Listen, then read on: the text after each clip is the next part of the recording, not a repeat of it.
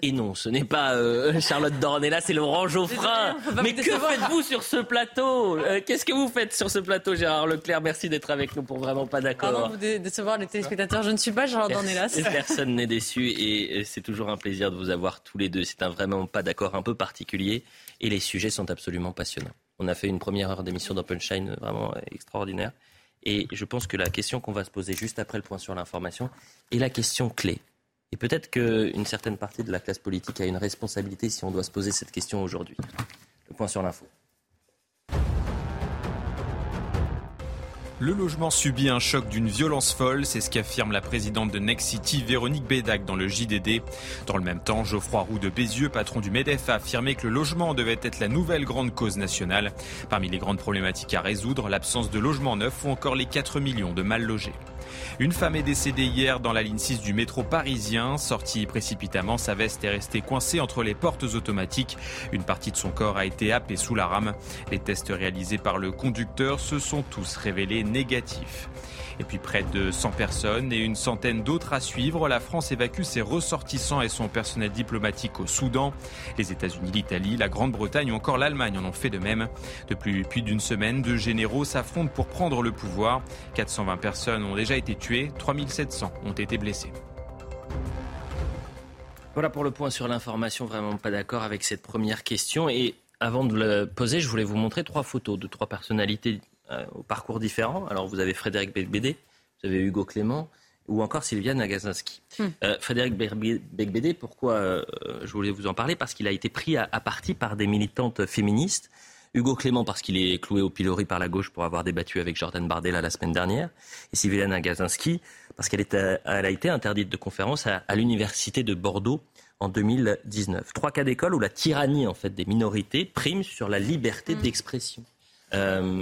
Aujourd'hui, euh, Frédéric Bedbédé, lorsqu'il va euh, pour euh, signer son livre et rencontrer ses lecteurs à Bordeaux, il y a trois quarts de CRS, de police, pour le protéger.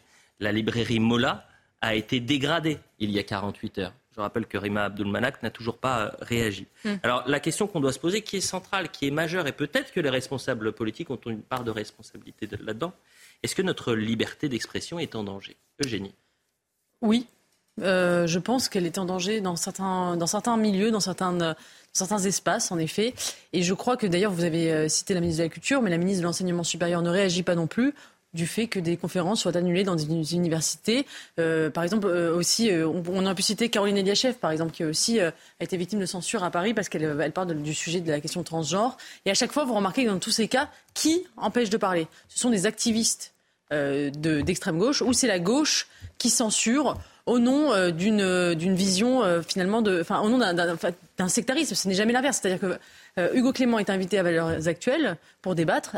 L'inverse serait impossible. Geoffroy Lejeune ne serait jamais invité à la fête de l'humanité pour parler d'immigration. Je pense qu'on est dans la politique fiction. et non seulement, donc c'est un geste d'ouverture de, de, la part de ceux qu'on qualifie de très à droite, euh, mais, mais, en plus, le, on, ça lui est reproché par une partie de la gauche qui juge, qui juge inadmissible de, de dialoguer avec des personnes hors de, hors de leur camp. Et oui, je crois que c'est problématique. Et, euh, et, je m'étonne justement du, du, silence, en effet, euh, du gouvernement sur ce sujet. Il n'y a jamais de prise de parole, que ce soit la ministre de la Culture ou la ministre de l'Enseignement supérieur. Il serait temps, je pense, d'avoir une parole forte là-dessus. Avant de vous donner la parole, Gérard Leclerc, est-ce qu'on peut vraiment faire le comparatif entre l'humanité et valeurs actuelles? Valeurs actuelles, c'est quoi? C'est la droite catho, un peu tradit, euh, l'humanité se revendique communiste. C'est le communisme. Bah, c'est ce qui est certain, c'est que oui, en effet. Euh, Donc euh, c'est pour ça que c'est difficilement comparable. Mais je voyais l'idée que, oui, oui, non, mais évidemment, effectivement, d'un journal très très à gauche, un journal qu'on qualifie qu'on ose qualifier d'extrême droite, ce qui, n'est pas. Je pense que l'heure actuelle n'est pas du tout d'extrême droite. Euh, mais il est qualifié comme ça dans l'espace public, alors que jamais d'ailleurs vous n'entendrez, vous ne lirez que l'humanité est un journal d'extrême gauche. Mmh. On ne qualifie pas l'humanité d'extrême de, quoi que ce soit. effectivement, ça montre l'hémiplégie permanente de notre débat public, qui est de plus en plus insupportable. Gérard Leclerc, est-ce que notre liberté d'expression aujourd'hui est en danger? Non, je ne pense pas. Je pense en revanche, il y a des atteintes à la liberté euh, euh, d'expression qui sont insupportables. Vous l'avez dit, c'est vrai, il y a dans un certain nombre d'universités des gens qui n'ont pas pu s'exprimer, euh, euh, des, des, manifestations maintenant récurrentes contre des personnalités. vous avez parlé de Bec Bédé, il y a aussi Gérard Depardieu qui, qui faisait un concert vendredi en chantant Barbara et donc il a été, plus qu'interpellé. Quoi. Des gens ont manifesté, ont voulu empêcher le, concert de, de, de, se produire. Donc euh, tout ça existe, tout ça est condamnable, tout ça doit être condamné. Cela dit, on n'en est pas à, dire qu'il n'y a plus de liberté d'expression en France auquel est menacée. Ça fonctionne, en plus, ça fonctionne, c'est-à-dire que ça intimide véritablement les gens. Les gens n'osent plus prendre position sur certains sujets à cause de ça. Parce qu'effectivement, quand vous ne pouvez plus vous rendre dans une université, quand vous ne pouvez plus faire, donner une conférence à Sciences Po sans, sans, sans, avoir des militants qui organisent des contre-manifestations, etc., ça intimide ça, et ça fonctionne, ça a un effet sur l'espace public ça reste, ça reste, Dieu merci, quand même extrêmement limité, rare. C'est pas non plus très nouveau. C'est pas non plus très nouveau. Il y a souvent, toujours eu, enfin souvent eu, en tout cas longtemps eu dans les universités comme ça, des, des, des groupes extrémistes qui euh, s'opposaient à la venue, à la parole, etc. Y compris des professeurs qui étaient chahutés. C'est pas non plus des choses qui sont très nouvelles. Non, non, Mais c'est c'est pas parce que c'est pas nouveau euh, que c'est admissible. C'est inadmissible, c'est pas acceptable et il faut effectivement euh, s'opposer à ça. Mais euh, j'ai l'impression qu'on n'est pas encore en dictature, on n'est pas encore dans un pays où la là, en fait, non, non, en disant que c'est inadmissible, vous relativisez un petit peu le problème. Bah, je relativise de ce que j'essaye de voir les choses. C'est pas oui, je vois les choses évidemment, comme encore heureux. La, liberté euh, d'expression, excusez-moi, mais la liberté d'expression, elle était beaucoup plus limitée il y a 30 ou 40 ans, quand vous aviez des chanteurs qui étaient interdits de chanter sur les sur sur les, les, sur les radios, etc. Euh, des gens comme oui, des gens comme non, on a 30 ans, 40 ans, dans les années 90, aucun chanteur. Il y en a eu beaucoup, des gens comme Jean Ferrat, etc. Regardez, relisez les, non, les années 60 et encore même les années 70. Donc euh, voilà, à ce moment-là, il y avait des vraies atteintes à la liberté d'expression. Aujourd'hui, il y en a sous cette nouvelle forme qui n'est pas acceptable, qu'il faut condamner, mais ne faisons pas, euh, la grande différence, pas pour non, ça la grande différence, je peux vous dire, la grande différence, c'est qu'avant la censure, effectivement, il y avait une censure d'État. Bah oui, il y avait des films aussi. Le film La religieuse avait été interdit par bah le pouvoir etc. Et c'était une censure qui venait du haut, en effet, et qui était d'ailleurs un peu hypocrite. Euh, pas forcément respectée. Euh, et là, c'est une censure qui vient du bas, c'est-à-dire c'est, c'est pas une censure qui est mise en place par l'État ou par des, par des institutions, mais qui vient du bas de la pression de groupes militants et qui sont ultra minoritaires et qui imposent leurs lois dans l'espace public. Donc c'est, c'est une censure d'une nouvelle nature et qui nous vient d'ailleurs. Euh, enfin, qui, qui, a commencé aux États-Unis sur les campus américains, et ça arrive en France. Et je crois qu'il ne faut pas prendre ça à la légère parce que ça a un effet. Il y a des gens qui se sentent intimidés, il y a des gens qui n'osent plus prendre certaines positions. Vous voyez, moi, personnellement, j'ai été euh, agressée par un groupe féministe dans une université à Paris 8 il y a quelques années. Et pendant longtemps, ça m'a intimidé, le... plus maintenant, parce que maintenant, voilà, je me suis réhabituée, mais ça m'a ça fait un effet. Quoi. On n'ose plus parler en public parce qu'on se dit dans la salle, il y a quelqu'un qui va venir euh, perturber la conférence, insulter, etc. Et, je, et, je, et moi, je trouve ça inadmissible. Et je, je pense que le gouvernement ne prend pas cet enjeu assez à la hauteur. Il devrait y avoir une réponse ferme, claire, précise. Euh, Frédéric Vidal, l'ancien ministre de l'enseignement supérieur, avait émis, euh, avait parlé, vous savez, de l'islamo-gauchisme à l'université en disant il faut faire quelque chose, il faut protéger la liberté d'expression. Depuis, plus rien. Euh, on n'a aucune nouvelle de ce projet. par exemple, Gérard Leclerc, pour Hugo Clément, sur le service public là, cette semaine, il y a eu tout un débat. Il a été invité. On avait l'impression qu'il était sur le banc des accusés. Je vous invite à mm. revoir cette émission. C'est ce soir. Et ils sont quatre à finalement lui reprocher d'avoir débattu avec Jordan Bardella. Et la question, c'était est-ce qu'aujourd'hui, on doit débattre avec l'extrême droite? Donc, considérant directement que Jordan Bardella était d'extrême droite, etc. Mais on, a, mais on a le droit. C'est le propre de la liberté d'expression. Vous avez le droit de vous opposer, de, de reprocher à quelqu'un de participer à telle ou telle manifestation.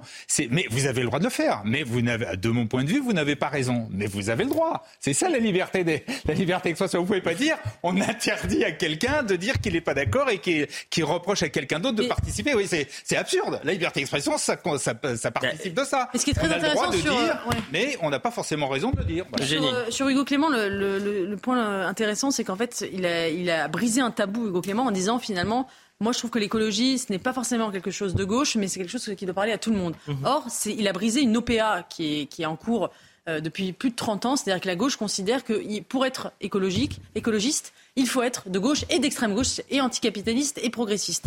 Et que tout discours qui se prétend écologiste, qui ne reprend pas euh, cette idéologie-là, est un discours vain, hypocrite, euh, et, faux. Et donc, il a brisé ce tabou-là, et c'est ça qu'on lui reproche. En réalité, on lui, on lui reproche d'avoir dit que l'écologie n'était pas politique, entre guillemets, euh, et politique, ça veut dire hmm. de gauche. Et c'est ça euh, le fond du sujet. De vous à moi, il n'est pas le premier à l'avoir dit quand même. Hein. Il y a une bonne partie des, il y a toujours eu dans l'histoire des écologistes, de l'écologie, minoritaire. Des oui, c'était minoritaire. Ils sont minoritaires. Il y a une OPA des, écolos, des écolos de gauche. Mais, Frédéric Becbédé a fait face vendredi à des militantes, euh, parfois euh, mineures, qui euh, envisageaient de brûler son livre. Oui, bah, voilà ce qui s'est passé. Bah non, non, mais oui, mais c'est du délire. Euh, sauf ah que euh, euh, ce délire-là, il prend forme ah et il, malheureusement, il se multiplie. Et ça n'est pas un microclimat. Et malheureusement, très peu de médias en parlent. Et malheureusement, ça ne fera pas la une du 20 h ce soir. Et malheureusement, depuis 48 heures, la ministre de la Culture n'a pas, pas réagi. Avançons un tout petit peu et je voudrais qu'on parle du mariage homosexuel, puisque le 23 avril 2013 le mariage pour tous était adopté euh, après des mois de contestation. Euh, vous aviez 300 à 1 million de personnes dans la rue. Dix ans plus tard, euh, ce sont 70 000 mariages homosexuels qui ont été célébrés en France. Ça représente 5 euh, des euh, mariages sur ces euh, dix dernières années. Beaucoup de responsables politiques ont fait une quelque sorte repentance. C'est-à-dire, on a entendu Christophe Béchu, Gérald Darmanin, expliquant que c'était une erreur. Gérald Darmanin, il tweetait en 2012. Il disait, incapable de redresser économiquement le pays, le PS propose de néfastes réformes de société, vote des étrangers, mariage homo, euthanasie. Il est revenu sur ces mm. propos donc vendredi en disant c'était une faute.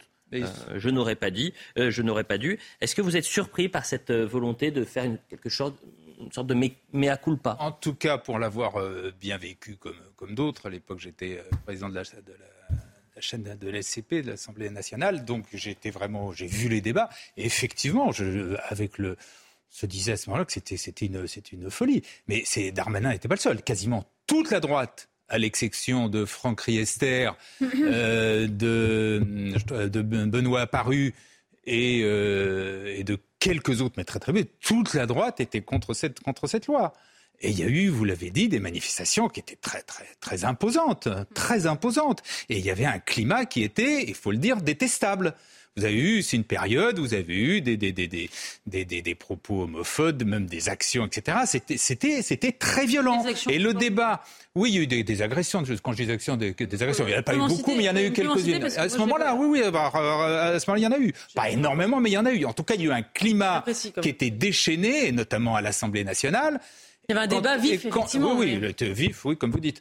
Euh, et à l'arrivée, Bon, aujourd'hui, ça, on nous a dit à l'époque que c'était la, la, la, société qui allait être, euh, allait se décomposer, etc., etc. Aujourd'hui, bon, qu'est-ce se rend compte qu'il y a euh, quoi, 7000, euh, 7000 mariages homosexuels par an, que ça représente 3% des mariages, que ça ne pose pas de problème, etc. Donc, une bonne partie de, de, de, des leaders politiques se sont effectivement trompés, mais on peut se tromper. Et puis après, voilà. De même, comme vous pensez tout ce qu'il y a eu à l'époque du Pax, qui aujourd'hui protesterait contre le Pax?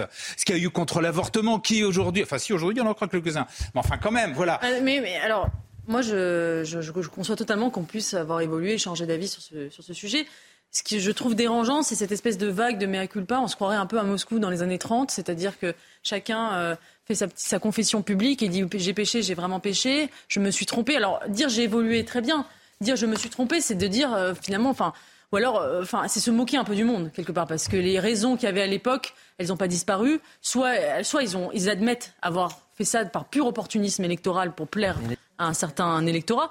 Mais euh, du coup, je trouve que ça, ça donne une image de la politique assez déplorable. C'est-à-dire que moi, enfin, euh, je, je, serais même un, si, enfin, je, je, trouve que ça donne une image assez déplorable de, de, de la politique. ça veut dire que la, gauche, la, droite finalement n'est qu'une gauche plus lente, euh, une gauche qui finalement, euh, est, enfin, euh, la droite ne s'oppose aujourd'hui que pour demain euh, finalement considérer que ce pourquoi elle s'est opposée est normal et devenu dans, dans l'air du temps. Donc, comment on peut, par exemple, avoir un discours de, sur l'euthanasie aujourd'hui de certains responsables politiques qui vont dire attention, euh, n'allons pas sur l'euthanasie, ça peut être dangereux, etc.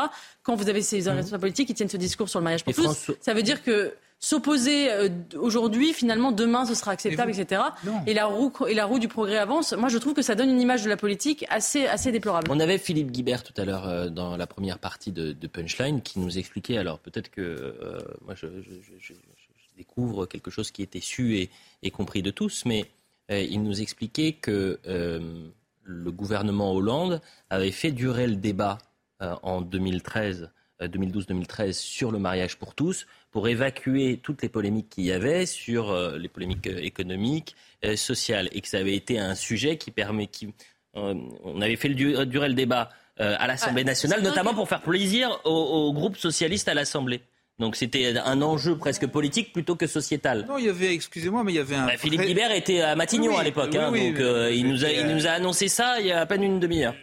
Il y avait un vrai débat en France. D'ailleurs, il y a même eu, on lui a reproché quelques doutes, y compris même de François Hollande, qui à un moment devant l'Assemblée euh, des maires dit euh, mais finalement euh, les maires qui voudront pas euh, euh, faire des mariages homosexuels ne le feront pas. Alors que si la loi existe, elle doit s'appliquer à tout le monde. Donc euh, c'était quand même extrêmement tendu. Le pays était assez divisé. Et pour revenir à ce que vous disiez tout à l'heure, moi ça ne me choque pas que des hommes politiques reconnaissent qu'ils se sont trompés.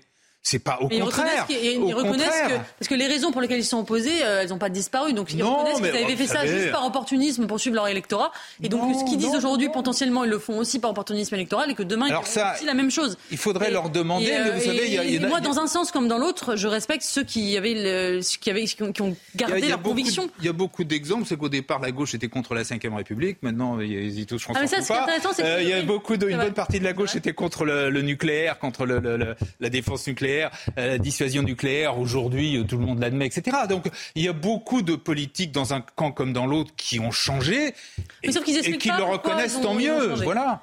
Bah, Et- parce que tout simplement parce qu'on s'est rendu compte que le mariage euh, homosexuel, d'une part, ça correspondait à une réalité dans le pays, et que deuxièmement, ça ne mettait pas à bas euh, la- la- les valeurs de la société française. C'est aussi simple que ça. Et c'est tout ce qu'on a pu entendre à l'époque. On a entendu beaucoup, beaucoup de, de, de, de bêtises. que Cinq minutes bêtises. avant la publicité, et je voudrais qu'on avance un tout petit peu et qu'on revienne sur la déclaration en début de semaine de Pierre Rosanvallon, Mm. historien, au- autour du sujet qui fâche euh, bien sûr la majorité et le chef de l'État, à savoir la, la crise que nous traversons. Laurent Berger, par exemple, a dit on vit une crise démocratique. Euh, une phrase qui n'a pas du tout plu à Elisabeth Borne, à Emmanuel Macron. Voilà ce que dit donc euh, Pierre Rosanvallon. Nous sommes en train de traverser depuis la fin du conflit algérien euh, à cette crise démocratique la plus grave que la France ait connue. Ce que nous vivons là, c'est la répétition des Gilets jaunes, mais en beaucoup plus grave. Aujourd'hui, il y a ce même sentiment de ne pas être écouté. Nous sommes entrés dans une crise qui peut être gravissime parce que c'est une pente glissante. Euh, Est-ce qu'aujourd'hui, on vit dans une crise démocratique? Si oui, est-ce que c'est euh, la plus euh, grave crise démocratique depuis le conflit algérien? Eugénie Bastier. Je trouve qu'il exagère un peu parce qu'il y a quand même eu mai 68 entre le conflit algérien et, aujourd'hui. Et je pense que c'était une crise quand même aussi euh, assez, profonde. Euh, la démission du général de Gaulle, etc. D'ailleurs, il la cite en disant, en exemple, en disant que c'était une bonne réponse. Oui, nous vivons une crise démocratique, c'est certain. Euh, je pense que le président de la République n'en a pas conscience. Qu'il pense qu'en fait que la légalité suffit à, fonder le pouvoir et l'exercice du pouvoir, ce qui est vrai sur le papier, mais qui euh, met sur le mais, mais dans, dans la réalité en fait il c'est un pouvoir extraordinairement affaibli. Et, euh, et j'ai l'impression qu'il y a une sorte de déni de ré- réalité de la part de- d'Emmanuel Macron quand il dit euh, euh, les gens enfin les gens finiront pas comprendre il y a de la colère qui s'exprime mais elle passera. Euh, c'est limite s'il ne dit pas ils me remercieront quand ils seront plus grands euh, en parlant des Français. Euh, et il y a une espèce de déni de, de la crise profonde que traverse notre pays et, et d'une et d'une élection présidentielle qui qui, qui c'est vrai et a, a produit la légalité, mais pas la légitimité, parce qu'il y a eu une abstention record, parce qu'il n'y a pas eu de débat pendant cette présidentielle. Et, d'ailleurs, les, les- les députés du Parlement n'ont pas, sont aussi euh, dans cette crise euh, démocratique, c'est-à-dire qu'ils représentent aussi très très peu d'électorats. Quand on regarde l'abstention et la participation aux élections législatives, c'est encore pire que, que pour la présidentielle. Et donc, il n'y a pas plus de légitimité euh, du côté du Parlement que du côté, à mon avis, de, de l'exécutif. C'est une crise qui est générale, à la fois, euh, à la fois parlementaire et, euh, et exécutive. Et, et je crois qu'effectivement, il y a besoin de réinjecter de la légitimité, de la participation, et ce n'est pas en faisant euh, des comités ou des conventions citoyennes, comme l'a annoncé Emmanuel Macron, qu'on résoudra ça, pas du tout. Il y a des petits sur- débats qui vont être organisés. non, mais ça, c'est des gadgets. Il faut en effet, et là, je suis d'accord avec Pierre Vallon, que les outils qui sont à la disposition de la Ve République, c'est la dissolution. Euh, euh, ou éventuellement la, la démission si euh, la dissolution se passe mal, mais la, di- pas- dissolution ou le référendum. Jusqu'en 2027. La dissolution et le référendum sont des moyens, je pense, de se relégitimer et, et c'est un- ça exige un peu un risque politique. Et je croyais qu'Emmanuel Macron, justement, avait ce sens et ce goût du risque. Gérard Leclerc, crise Tout démocratique ou pas? dépend de quoi on parle. Qui est une que la démocratie soit malade en France, oui, mais ça ne date pas des retraites. Ça, de- de- depuis déjà de, de nombreuses années, Vous le voyez avec l'abstention qui est très forte, avec le discrédit des, partis politiques, quels qu'ils soient, avec la montée des extrêmes. Euh, et, d'ailleurs, on en revient à la conversation précédente, notamment d'actions violentes, etc. Donc tout ça, euh, c'est pas des signes d'une démocratie qui marche bien. Je suis bien d'accord. Cela dit, dire que sur les retraites, c'est une crise démocratique, démocratique, non, je ne suis pas d'accord. D'une part, contrairement à ce que dit Rosan Valo, vous avez commencé à le dire, effectivement, euh, depuis la guerre d'Algérie, excusez-moi, il y a eu mai 68, c'était autre chose que ce qu'on vit aujourd'hui. Il y avait quasiment, là pour le coup, euh, quasiment plus de gouvernement, plus rien. Euh, il y en a eu d'autres. 1995, 1995, c'était aussi une crise qui était profonde. 2005, quand vous avez un, un référendum mm. où tout, quasiment tous les partis politiques de gouvernement appellent à voter oui et que le peuple vote non, et que la même année, vous avez la, la, la révolte dans les banlieues, il me semble que c'était une crise qui était également très forte. Bon, les retraites, il y a déjà eu 2010, etc., etc. Et il y a eu les gilets jaunes. Donc, euh, il n'y a pas sur la crise des retraites, c'est une, crise de, de, de, de, une crise politique, une crise de gouvernement, mais ce n'est pas en soi une, une, crise démocratique. Il y a dans le pays un problème du fonctionnement de la démocratie qui n'est pas nouveau. Il faut rappeler que la France. Et en fait, on a peur de parler de crise démocratique. C'est ça le souci. Non, c'est pas qu'on a peur, c'est qu'il faut. C'est l'expression qui fait peur. Non, non, pas du tout. C'est qu'il faut. Il y a un problème dans l'expression démocratique. Comme disait Camus, comme disait, comme disait Camus, mal nommer les choses, c'est ajouter au malheur du monde. C'est-à-dire qu'il faut employer. Les, regardez que réclamaient les gilets jaunes. Leur, leur revendication le principale. Pouvoir par le peuple pour le peuple. Oui, le RIC, le référendum d'initiative citoyenne. Qu'est-ce qui s'est passé il y a deux semaines Le RIP, qui est le référendum d'initiative partagée, qui était une sorte de RIC mais avec énormément de limites, a été refusé par la Constitution. Donc on a créé un outil. Justement, ça avait été écrit, alors euh, c'était euh, très mal écrit par les députés. Oui, peut-être, mais en fait c'est quand même c'est quand même un outil qui est conçu pour ne pas pour ne pas être utilisé. Et je trouve que ça fait partie de cette crise démocratique, c'est-à-dire qu'on se moque du peuple. On lui dit on va vous faire des outils de participation, mais en fait vous ne pourrez jamais vous en saisir. Et ce référendum, moi j'étais pour d'ailleurs qu'on mette en place le RIC euh, qu'on le donne aux gilets jaunes. Je pense que ça aurait aussi résolu beaucoup de choses. Mais le, référendum, le référendum n'est pas l'alpha et l'oméga de la démocratie. Dans la plupart des grandes dans la plupart des grandes démocraties vous n'avez pas de référendum. Dans la plupart des grandes démocraties. Aux États-Unis, il n'y a pas de ah, référendum. Euh, en Angleterre, il n'y a pas de référendum. Allez dire ça au général de Gaulle. mais oui, justement. Dites-le le plus tard possible. Mais hein, justement, le Royaume-Uni est une grande démocratie Même le général de Gaulle n'a pas utilisé 50 fois le référendum. Ah bah, non, il l'a fait un peu sur. Excusez-moi, il l'a fait sur l'Algérie. Il l'a fait. 50 fois, mais peut-être sur sur le changement de constitution, ce qui était effectivement quelque chose d'important. Et là, c'est quasiment obligatoire. Hmm. Il l'a fait sur l'Algérie à deux reprises, et il le fait sur les régions. C'est tout. Gérard Leclerc. Pas mal, euh, versus. Euh, bah oui, non, mais on me dit que tout le monde, on aurait utilisé le faire. C'est pas vrai. Et vous allez, vous allez payer tous les deux la publicité. Hein. on revient dans un instant. On va parler d'Emmanuel Macron, justement, qui s'est euh, adressé aux lecteurs, était face aux lecteurs du Parisien. Gauthier Lebret va venir sur le plateau, il va nous dire un peu ce qui s'est dit. Et ensuite, par exemple, Emmanuel Macron, il est arrogant. Vous trouvez arrogant ou pas? Oui ou non C'est un, de ses défauts, en effet. Ah, c'est un défaut. L'arrogance, par exemple. donner le sentiment. Ah bah si vous êtes d'accord, on va parler d'autre chose. La pub.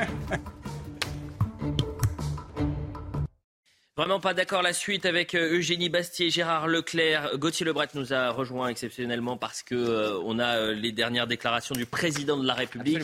On va les commenter dans un instant, mais d'abord le point sur l'information avec Mickaël Dos Santos. Près de 3 Français sur 4 sont mécontents d'Emmanuel Macron. C'est le résultat d'un récent sondage IFOP pour le journal du dimanche. La cote de popularité du président de la République a chuté de 2 points et est désormais de 26%.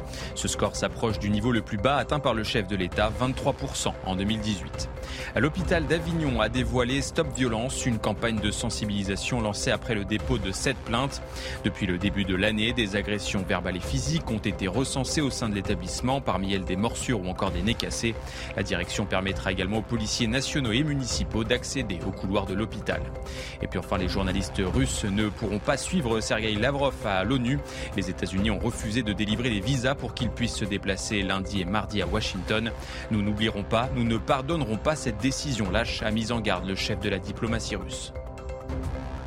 Voilà pour le point sur l'information. Je vous en veux, Gauthier Lebret. Vous êtes en train de, de bouleverser. Vraiment pas, d'accord. C'est Emmanuel Macron qui vient de faire des déclarations qui viennent de tomber. Alors, Emmanuel Macron qui était en interview euh, face aux Parisiens, journal Le Parisien, et face aux Français. 11 euh, lecteurs du Parisien. Absolument. Et interview fleuve avec euh, finalement quelques déclarations assez intéressantes. Énormément de déclarations sur différents sujets, tout à fait. Il a reçu 11 lecteurs du Parisien vendredi à 10h30 à l'Elysée et cette interview vient d'être publiée sur le site du Parisien. Plusieurs annonces. Il y aura une loi immigration en un seul morceau. Pas question de la saucissonner finalement. Il y aura une loi plein emploi qui doit arriver dans les prochains jours à l'Assemblée. Il y aura un autre texte qui ne sera pas la loi plein emploi, puisqu'il va laisser jusqu'à la fin de l'année aux syndicats le temps de négocier. Il espère les revoir autour de la, table des négociations.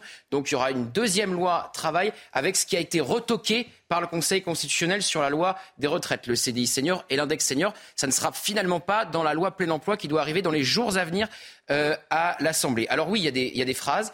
Euh, qui vont rester. Déjà, euh, le président veut mouiller la chemise dans les jours qui, qui viennent. Il reconnaît qu'il ne l'a pas assez mouillé euh, sur euh, la réforme des retraites. Il dit peut-être que j'aurais dû plus me mouiller et donc peut-être que l'erreur a été de ne pas être assez présent pour donner une constance et porter cette réforme moi-même porter cette réforme moi-même. Il sous-entend euh, très clairement que ces ministres n'ont pas été à la hauteur. C'est clairement un message qu'il leur est adressé et il ajoute, je pense surtout que je dois me réengager dans le débat public. Donc on va voir beaucoup Emmanuel Macron dans les jours à venir. On sait qu'il y a un déplacement qui est à nouveau prévu euh, cette euh, semaine. Il condamne très fermement les coupures d'électricité qui ont visé plusieurs de ses déplacements. Il appelle à des sanctions contre ceux qui ont coupé l'électricité à l'école dans l'Hérault et ça a déclenché également une coupure d'électricité dans, la, clinique. Il est très sévère. Il dit des plaintes seront déposées et ils doivent être sanctionnés, euh, bien sûr. Il réagit aussi euh, au fameux LOL de Sophie Binet qui avait dit euh, LOL quand le président avait proposé de recevoir les syndicats. Il dit j'espère que c'est un, un, trait d'humour. il a un mot aussi sur l'inflation pour dire que les mois à venir vont être très compliqués. Je vais être honnête, les prix alimentaires, ça va être dur jusqu'à la fin de l'été. ensuite, ça, ça va faire beaucoup réagir. Il récuse le terme violence policière. Je vous rappelle, il avait, parlé de il avait utilisé lors d'une ah interview à Brut, mais il récuse aujourd'hui euh, euh, le, terme violence policière. Il comment il explique euh, Alors, je vous changement de ton? On ne lui pose pas la question par rapport à Brut, on ne lui rappelle pas ses anciens propos. Par contre, il dit Je récuse aussi le terme violence policière. La difficulté qu'il y a parfois, c'est quand il y a eu des comportements individuels de nos forces qui ne respectent pas la déontologie. Ce sont des cas très isolés et ils doivent être sanctionner.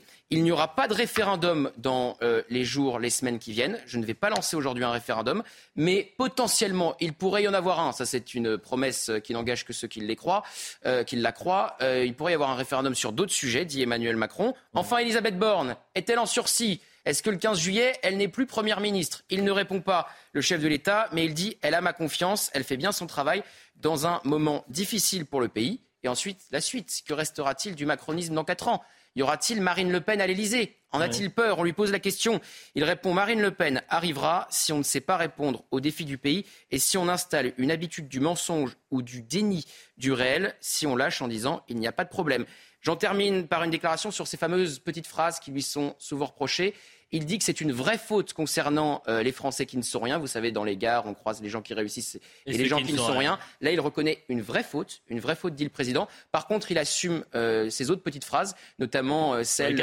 il faut non, il faut traverser la rue pour trouver un emploi. Là, il dit qu'il l'assume parfaitement cette phrase. Euh, il y a des petites phrases que j'assume totalement. Quand je réponds à un jeune horticulteur avec qui je parle dix minutes et me dit être prêt à chercher un boulot dans la restauration, peut-être qu'on va voir la suite de cette déclaration. Il assume donc certaines de ces petites phrases et il en regrette d'autres. Merci beaucoup pour ce point complet et ça nous permet maintenant euh, euh, de, lancer le, débat. c'est quand c'est très bien résumé et je vous en remercie Gauthier, mais on, on, vient de vivre une leçon de en même temps. C'est-à-dire, j'aurais dû mouiller la chemise. En fait, j'aurais dû être beaucoup plus présent comprenez, mes ministres et ma première ministre n'ont pas réussi à faire le boulot. Et en même temps, il garde euh, la confiance, euh, elle a toute sa confiance, euh, Elisabeth Borne. Autre, autre symbole du en même temps, les violences policières. Pardon Les violences policières le, Premier ministre, jusqu'au jour où vous le renvoyez, vous dites toujours... Et les violences, et les, et les violences policières, Gérard Leclerc, comment vous expliquez que chez Brut, on parle de violences policières et qu'aujourd'hui, on récuse l'expression violence policière Juste, vous perdez tout le monde. Moi, j'entends Gauthier, c'était parfait, sauf que j'ai rien. Je suis perdu. C'est aussi simple que ça. entend par violence policière. Ah, il y a bien évidemment des faits précis où il y a des violences inacceptables des, policiers, et ce qui fait ce qui est l'objet. Voilà. Et en revanche, vous avez une, euh, un discours général sur la police, sur la violence de la police, qui est effectivement un discours qui met sur le même plan la violence des, des, des, extrémistes et la violence de la police. C'est totalement aberrant et totalement absurde. La, violence de la, la, la, répression policière dans le sens de la défense des biens et des personnes, elle est légitime. Vous ne pouvez pas mettre sur le même plan la violence de manifestants qui, qui envoient des pavés sur des policiers et mmh. les policiers qui répondent des, des gaz lacrymogènes. Ça, c'est vrai. Eugénie, excusez-moi, comment vous traduisez euh, ce résumé euh, qui a été non exhaustif de, bah, de, Gauthier Lebret. On a le sentiment qu'on n'est pas dans une phase d'apaisement, mais une phase de repartie. On repart comme en 40, c'est-à-dire qu'on remet l'accélérateur et, et que j'ai l'impression qu'Emmanuel Macron ne veut surtout pas sombrer dans le spectre de la chiracisation, c'est-à-dire de l'immobilisme, et qu'il entend euh, repartir, euh, réformer dans, dans, tous les sens.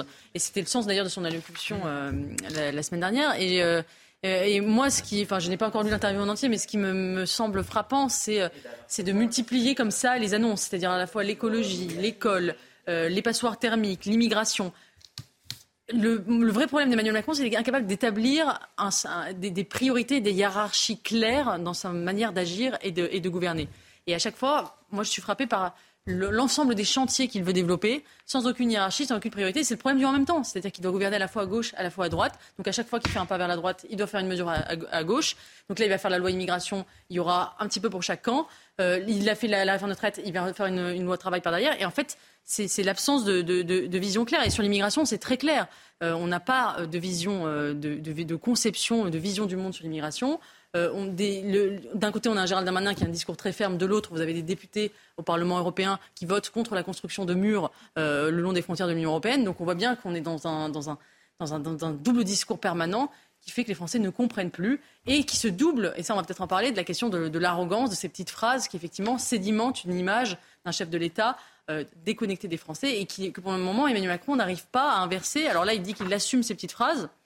Mais c'est vrai que ces petites phrases, petit à petit. Elles sont insupportables. Pour on les oui, on sédimenté un personnage et c'est très difficile d'en sortir. Vous vous souvenez-vous, le, Nicolas Sarkozy, c'était le président des riches. Il y avait eu Lyotte de Bolloré, il y avait eu euh, le Fouquet. C'était deux images qui avaient sédimenté cette image de, de président des riches. Et Emmanuel Macron, c'est pareil. Ces petites phrases, on construit ce personnage et on n'a pas l'impression qu'il va en sortir.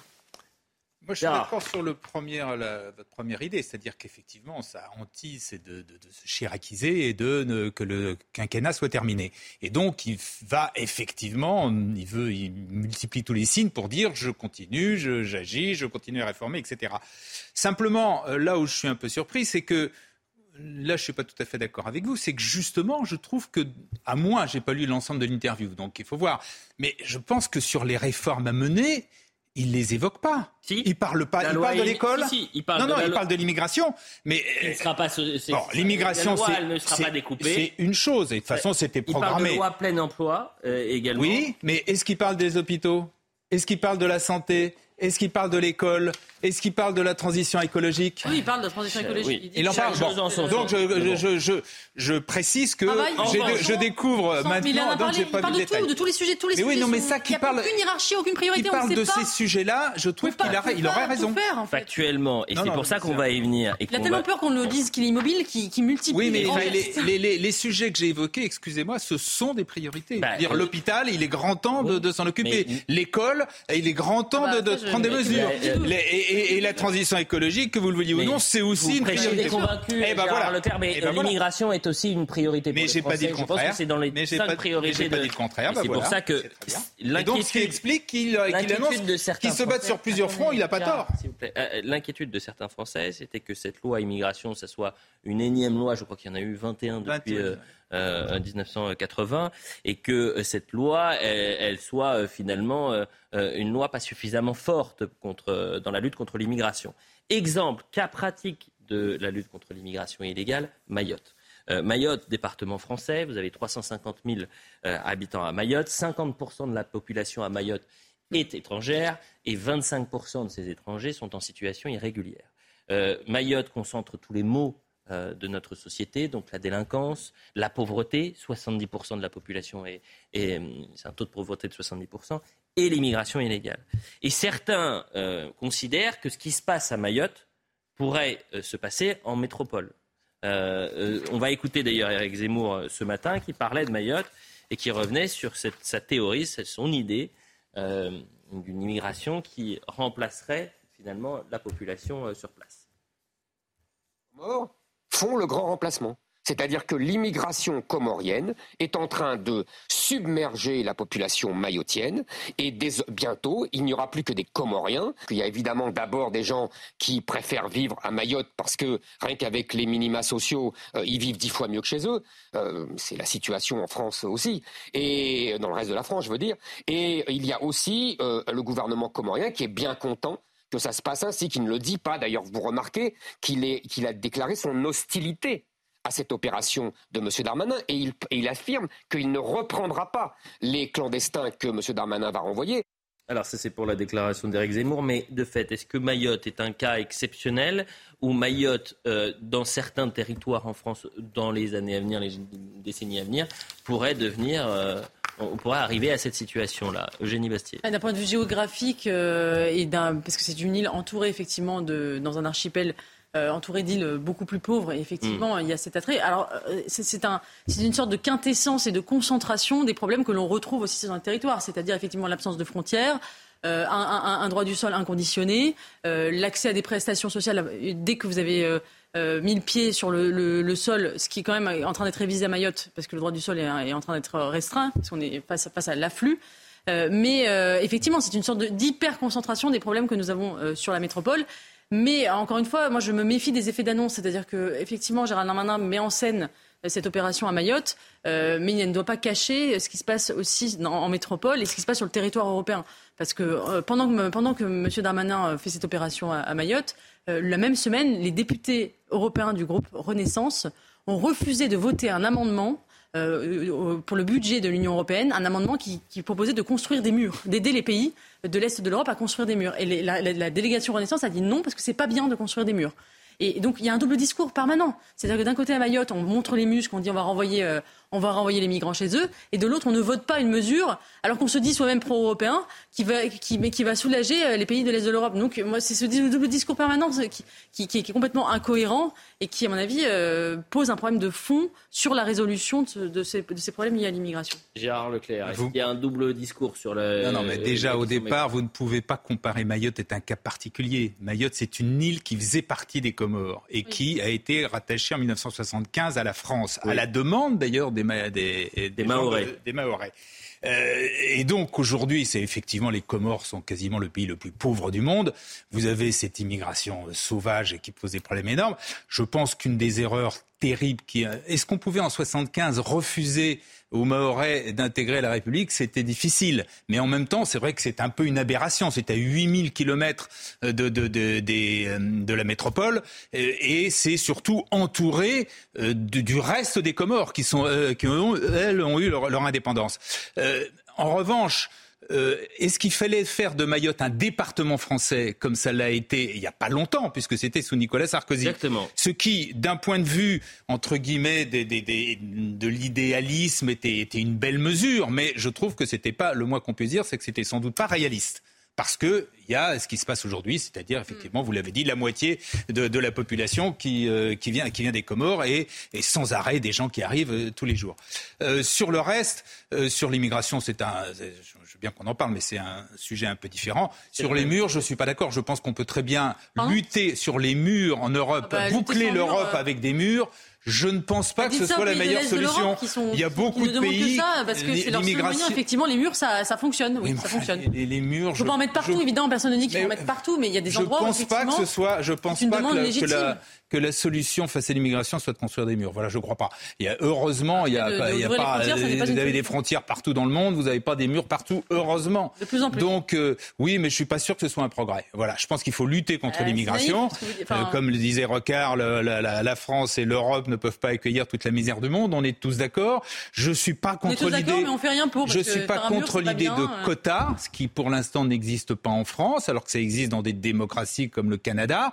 Moi personnellement, ça ne me choquerait pas, mais je ne pense pas que la solution soit de construire tout le long de l'Europe des murs. Enfin, c'est aberrant. Est-ce que vous pensez votre, votre idée vous pensez que c'est absurde, mais est-ce que vous pensez oui, que votre position est majoritaire en France? Mais ce n'est pas le problème. attendez, parce que vous savez, j'en sais rien. Je le problème. Pas, non, mais est-ce que c'est une question qui pourrait être posée dans un euh, par référendum? Non, mais moi François-Xavier Bellamy, par exemple, est favorable à, un, référendum sur l'immigration. C'est intéressant parce que euh, Emmanuel Macron a évoqué l'idée de faire une convention euh, nationale citoyenne sur l'immigration, comme il l'avait fait la fin de sur, euh, sur, la fin de vie et sur le climat. C'est-à-dire qu'il veut multiplier ce genre d'outils euh, participatifs. Il a mhm. évoqué l'idée. Euh, et, et, et, Bellamy a, dit aujourd'hui que c'était absolument et qu'il ne fallait surtout pas faire ça parce que c'était un gadget et que c'était se faire confisquer le débat par souvent d'ailleurs des, des, organismes militants. On imagine si, si, si, ça, si ça se produit, ce qui, quel genre d'associations seront invitées et qu'il fallait justement faire un référendum. Et je pense que moi, un référendum, s'il y a un sujet où le référendum serait adapté, ce serait bien la question migratoire parce que euh, on est obligé de, Seule la voix du peuple peut euh, contrer notamment les juridictions euh, supranationales qui enserrent notre, notre droit et l'empêchent d'agir. Donc effectivement, je pense que ce serait une, bonne solution. et, si Emmanuel Macron a un peu de courage politique, il pourrait proposer une grande, un grand référendum sur la question de l'immigration. Non, mais avec quelle question? Bah, Par exemple, est-ce que vous considérez que. Bah, une question très ouverte, par exemple, est-ce que vous considérez euh, que, que, que, êtes-vous favorable par exemple à des quotas euh, d'immigration? Alors ça c'est autre chose. Bah sur une question? précise, mais sauf que sur une question pour répondre par oui ou pas. On va pas dire oui, êtes-vous pour ou contre l'immigration, ça n'aurait pas de sens. Je pense que je pense que l'immigration est un sujet compliqué, ce qui ne veut pas dire qu'il ne faut pas le résoudre, mais je pense que c'est un sujet très compliqué, parce que vous avez différentes formes d'immigration, vous avez euh, et, euh, des différentes réponses possibles, dont les quotas, mais ce n'est pas la seule. Et donc je ne pense pas qu'on puisse répondre par oui ou par non à l'immigration. Donc je, moi personnellement, je suis contre l'immigration, contre, l'idée du référendum, parce que euh, D'ailleurs, c'est pas un hasard si jusqu'à sur des questions comme ça, il y a rarement des référendums. En revanche, sur l'idée d'une convention, je pense que ça, peut marcher. On l'a vu avec la, fin de vie, où je crois que les travaux ont été plutôt sérieux et plutôt bien, à une condition, c'est que les décisions finales n'appartiennent pas à la convention, parce qu'ils ne sont pas élus, mais appartiennent toujours au gouvernement et au Parlement. C'est-à-dire que la convention peut donner des, pistes de, recherche et des pistes de, solutions, mais c'est pas à la Convention de décider pour le pays ce qu'on doit faire. Merci beaucoup Laurent Geoffrin. Merci Charlotte Dornel. Je plaisante. Merci à tous les deux, Gérard Leclerc. Merci Eugénie Bastier. Longue vie à, au Figaro TV. Merci de faire la publicité de notre nouvelle euh, Et, euh, Figaro Radio aussi. Figaro Radio, Figaro TV qui viennent de se lancer la semaine dernière. Longue vie à vous. Merci. L'info se poursuit sur CNews.